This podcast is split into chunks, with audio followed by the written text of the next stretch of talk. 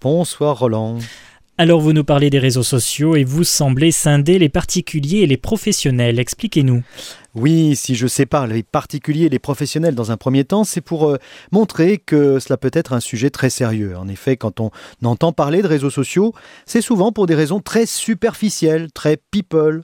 Or, les réseaux sociaux, souvent, euh, peuvent être réellement utiles pour tous, à la fois pour bénéficier d'informations très précises sur des sujets, pour réunir des amis, des connaissances, de la famille, pour discuter avec des personnes à tout moment, parler d'associations et en faire parler, mobiliser des gens sur des idées, des actions, comme on l'a beaucoup vu en politique ces dernières semaines, enfin, etc. Donc un réseau social, en résumé, c'est un outil qui s'adapte à nos envies, nos besoins de communiquer en fonction de nos possibilités et disponibilités. C'est le lien social réel, prolongé par l'outil, comme on connaît le téléphone dans tous les foyers depuis quasiment 40 ans, mais à une échelle bien plus vaste, beaucoup plus conviviale car très multimédia. On y trouve de la musique, des vidéos, des photos, évidemment. Parmi, parmi les réseaux sociaux dits grand public, il y a évidemment Facebook, mais aussi Google ⁇ alors, quid des professionnels Alors, j'y viens. Les professionnels, en fonction des types de clients qu'ils peuvent avoir, vont pouvoir utiliser certains outils des réseaux sociaux pour faire parler d'eux, prospecter des clients, vendre des produits, trouver des partenaires. Cela s'applique très bien au commerce de proximité, mais aussi tout particulièrement au tourisme et plus largement à tous les services dont peut avoir besoin un particulier.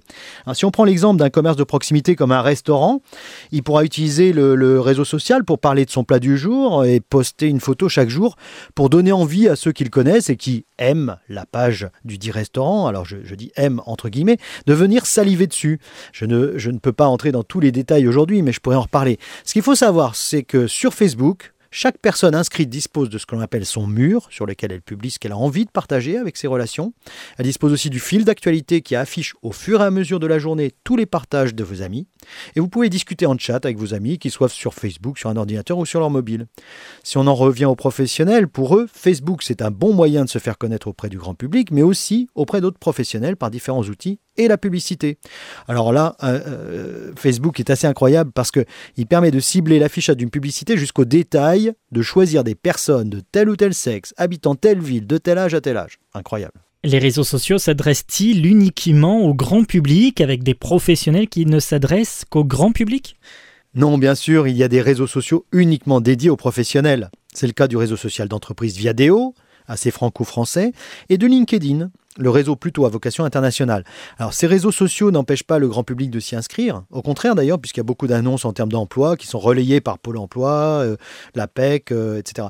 Mais justement, on voit au travers de cet usage qu'on est dans le professionnel. Dans un tel réseau social, on trouve des, de nouveaux clients, de nouveaux fournisseurs, on se fait recommander par des gens qui ont travaillé avec nous ou avec notre entreprise, on maintient à jour son carnet de contacts sans jamais faire de rature, on peut passer des publicités en B2B, c'est-à-dire business to business, bon, euh, professionnel à professionnel euh, en français. On peut annoncer à son réseau des nouveautés, etc. C'est encore là la vraie vie au sens professionnel du terme. Il y en a un, Olivier de réseau, dont vous n'avez pas parlé, il s'appelle Twitter. Alors justement, c'est à dessein. Euh, Twitter apparaît comme inintéressant auprès d'une frange importante de la population. C'est parce qu'il est mal compris. Beaucoup de professionnels l'utilisent tous les jours euh, pour de la veille. Je consacrerai en fait une, une chronique complète à cet outil extrêmement intéressant pour tous les gens qui se passionnent, soit personnellement, soit professionnellement, pour un ou plusieurs sujets.